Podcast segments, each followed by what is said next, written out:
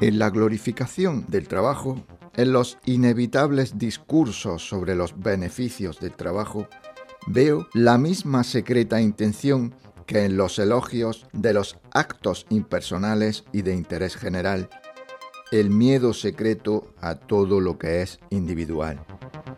Se comprende ahora muy bien al contemplar el espectáculo del trabajo, es decir, de esa dura actividad de la mañana a la noche, que no hay mejor policía, pues que sirve de freno a cada cual y sirve para detener el desenvolvimiento de la razón, de los apetitos y de los deseos de independencia. Friedrich Nietzsche Aurora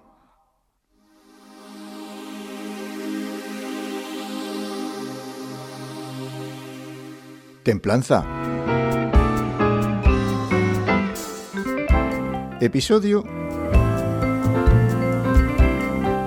vigésimo noveno. La estrategia de las abejas. Con Francisco Linares.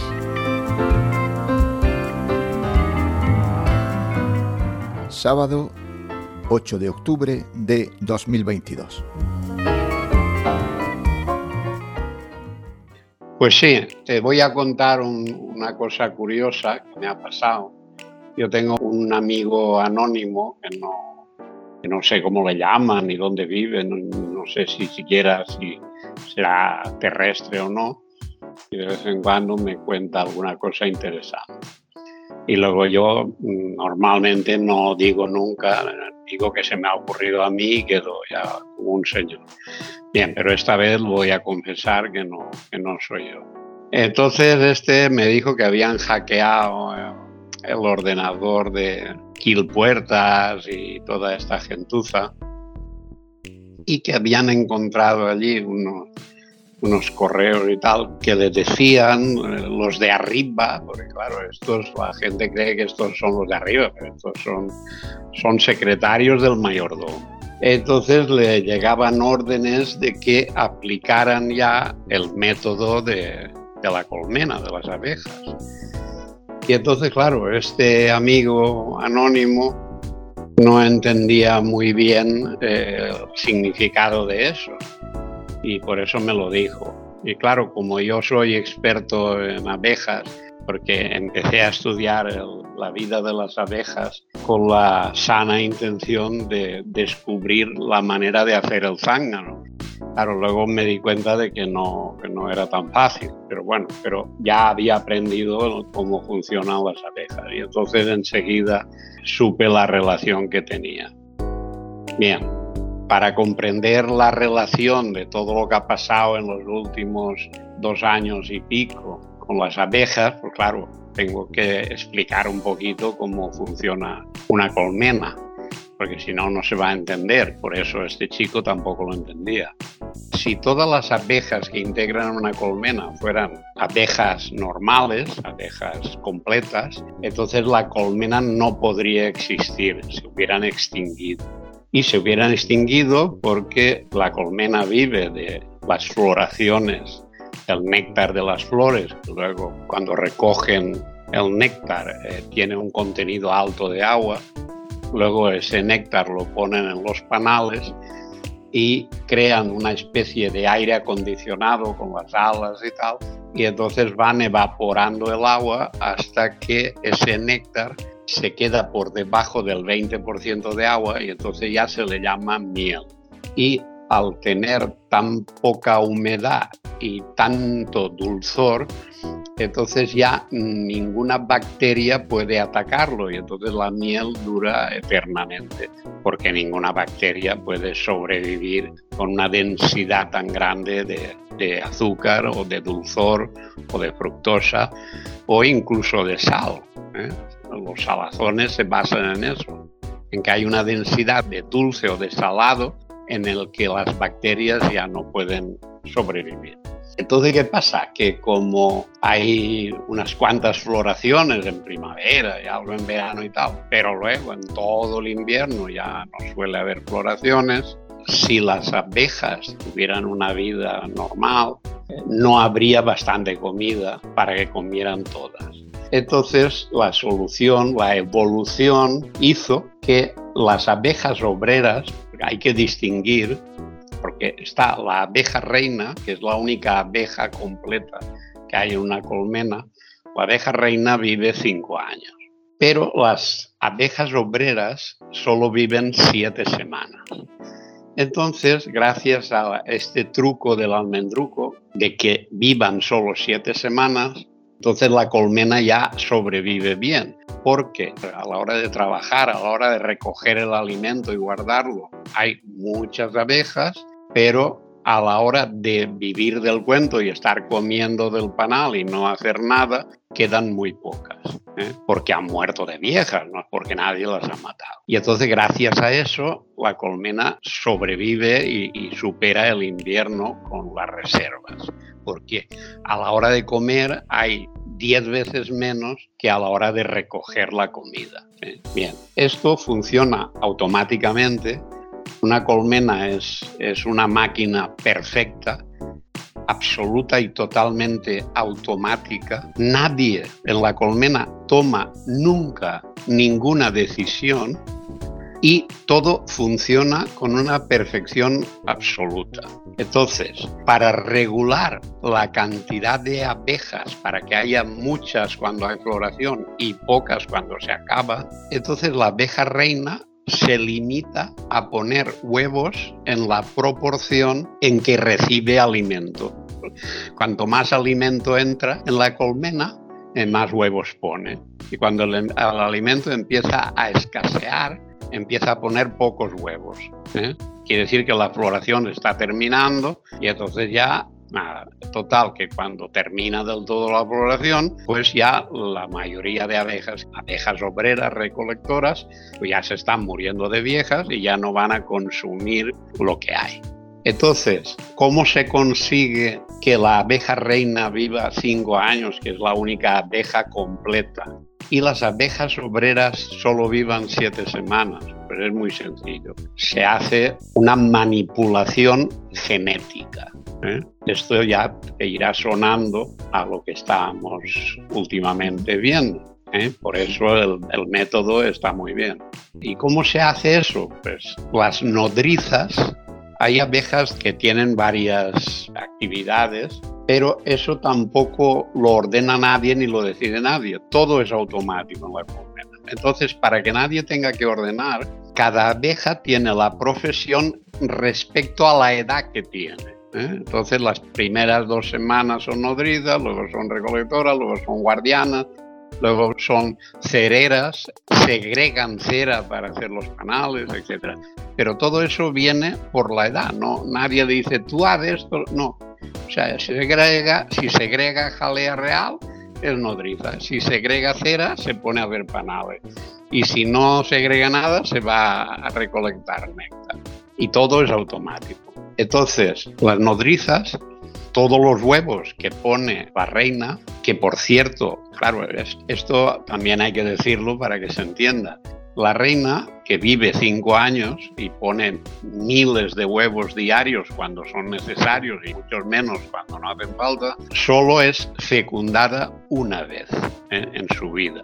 De un vuelo nupcial, todos los zánganos salen detrás, la, reina vuela mucha rapidez, aquellos la persiguen, van cayendo reventados, una selección natural. Hasta que ya los últimos que aguantan copulan con la reina el último. Pero, claro, como hacer vuelos nupciales todos los días sería peligroso y pondría en riesgo la colmena, y ha dicho que es una máquina perfecta, entonces eso solo lo hace una vez y para no tener que salir los sábados de discoteca y todo eso, entonces lo que hace la abeja reina es arrancarle el aparato genital completo al zángano, implantárselo ella e irrigarlo con su sangre.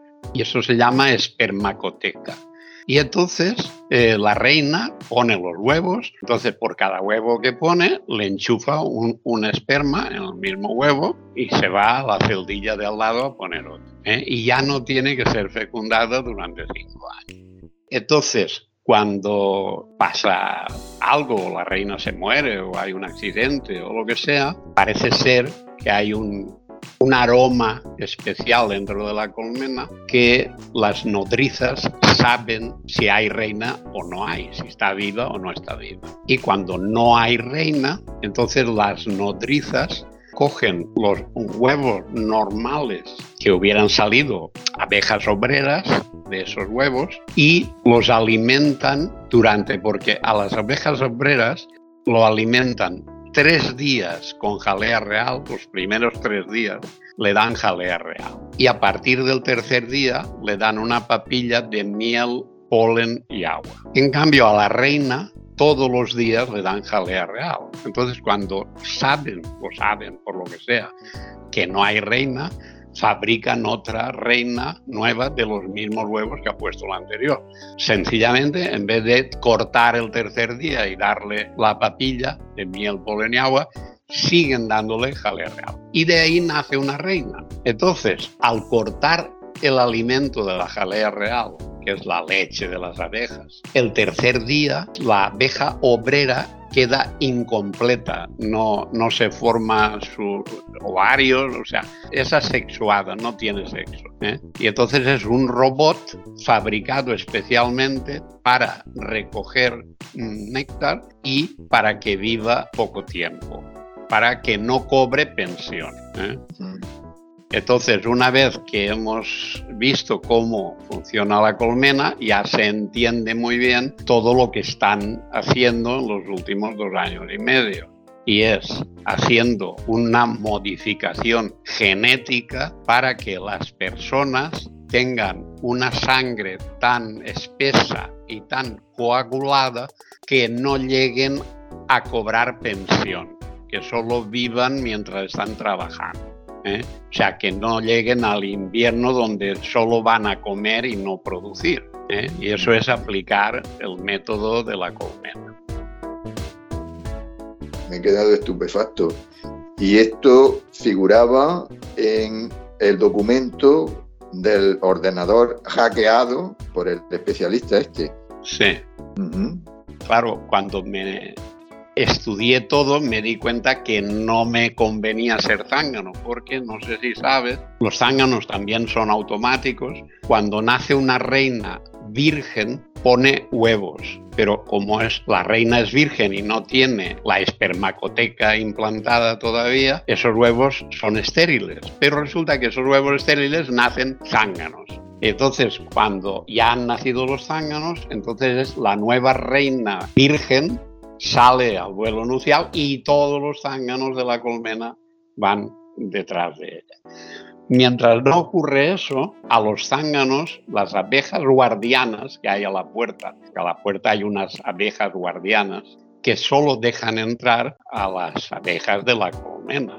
Claro, pues no entrarían a robar allí y tal, no. Están a la puerta.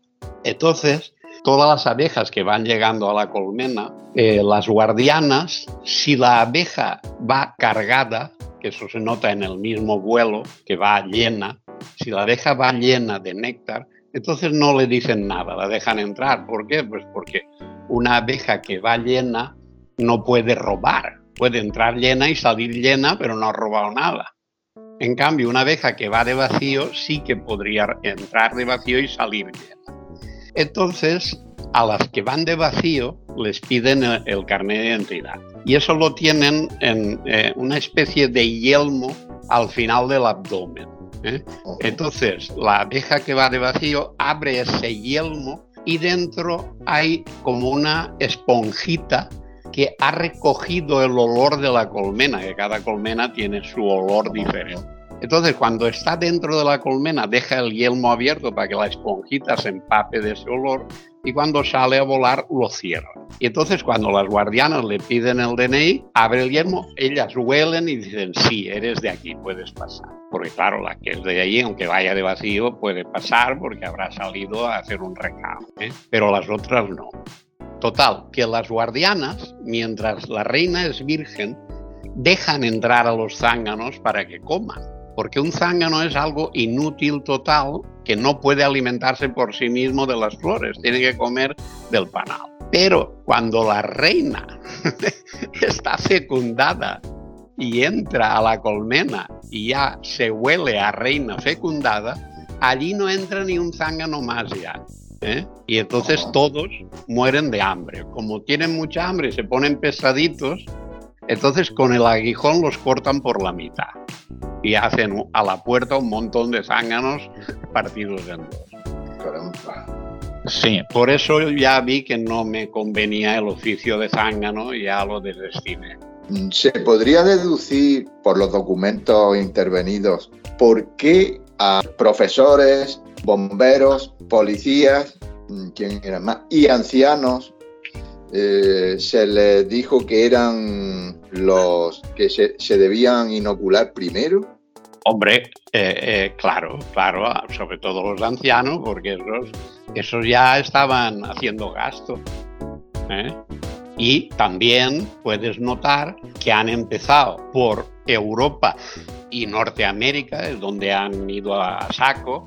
En cambio, África y la India y todo eso no le han puesto demasiado interés. ¿Por qué? Pues porque los que hacen el gasto son Europa, o sea, son los países desarrollados, entre comillas, ¿eh? que consumen 30 veces más que un africano o un hindú. ¿eh? Entonces, claro, han ido a lo gordo. Luego no sé si irán a por los otros, pero de momento han ido a, que se notara rápidamente y, bien. ¿eh? Ahora entiendo, ahora entiendo las cuatro voladuras de Nord Stream.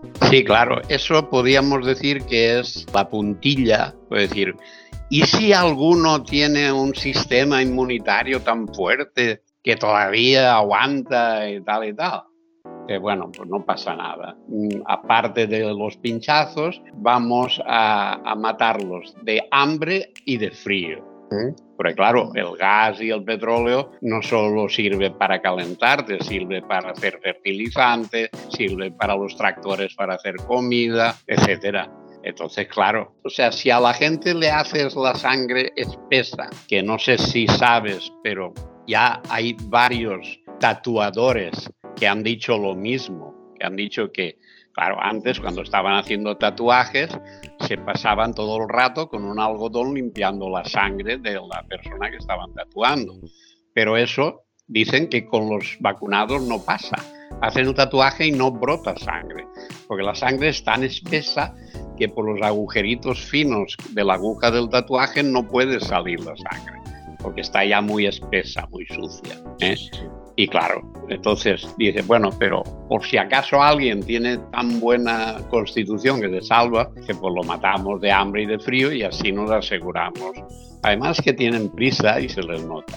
Muy bien, pues, pues vamos a ver, vamos a ver qué pasa de aquí a la primavera. Sí, bueno, sí, el, invierno va a ser duro. Ya, fíjate que esto no había pasado nunca. Hay varios presidentes de gobierno, el de Francia, el de no sé dónde y tal. Uno ha dicho que se acaba la abundancia, el otro ha dicho que van a venir 10 inviernos duros. Todo eso, que lo diga un político que está en el cargo, eso no había pasado nunca. Pierdes votos.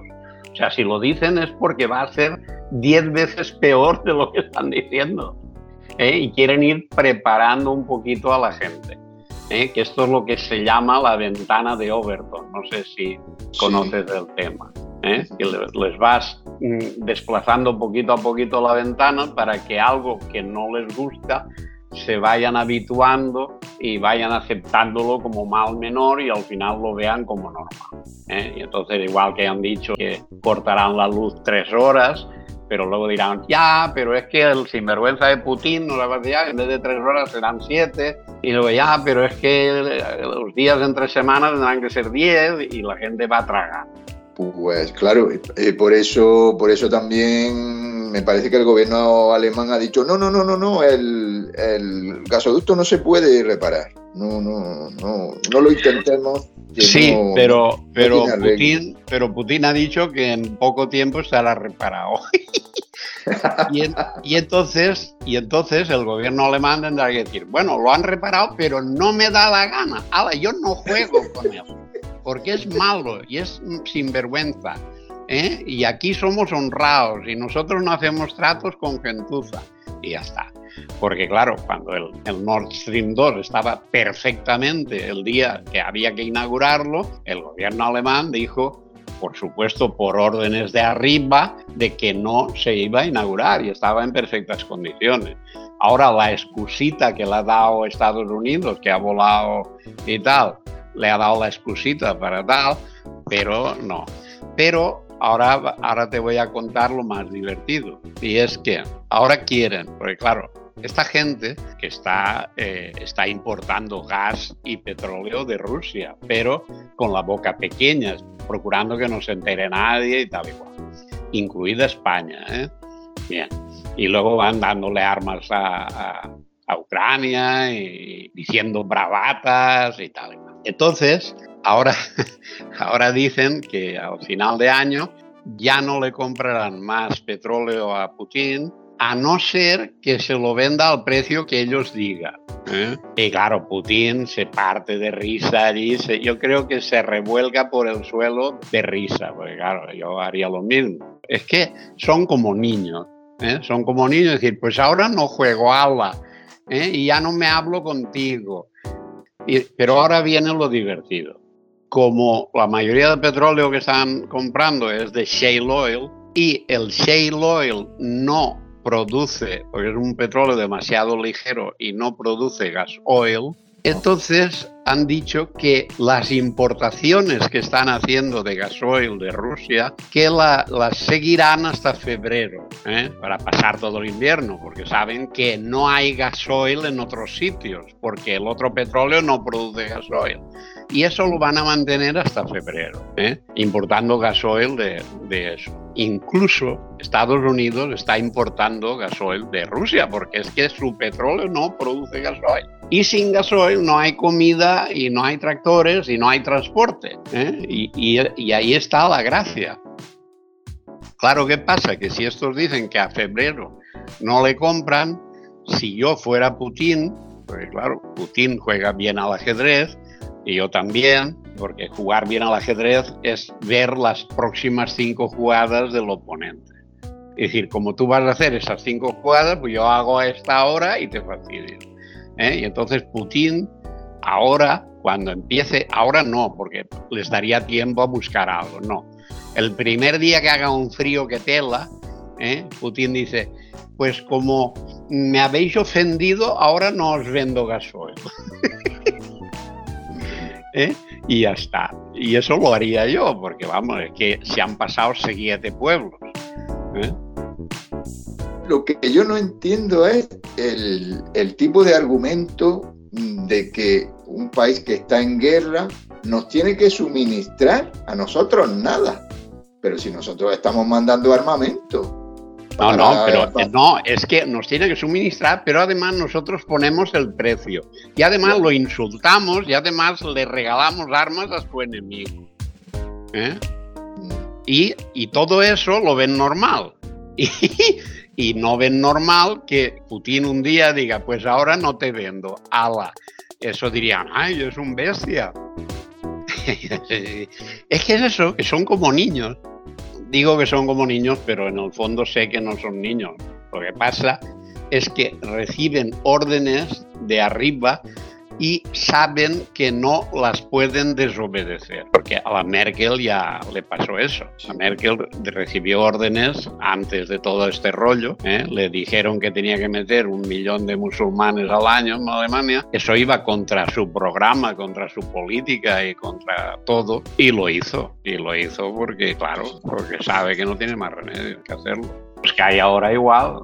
Esto me recuerda a los tres presidentes de tres países diferentes en el mundo que dijeron que no iban a vacunar en su país a nadie y los tres murieron en dos o tres meses de forma sospechosa. ¿eh? Y el que los reemplazó inmediatamente al día siguiente ya pidió las vacunas. Entonces, claro, por ahí van los tiros, más o menos. Pues nada, estas revelaciones tienen que ser puestas en conocimiento del público en general y las vamos a emitir en el canal de podcast, por supuesto. Por supuesto.